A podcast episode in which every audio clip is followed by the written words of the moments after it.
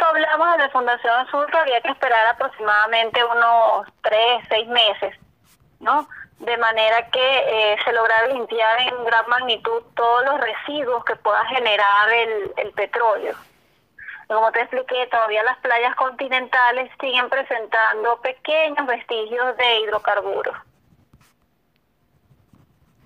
Pero yo creo que en un lapso de seis meses eh, se podría acceder al parque.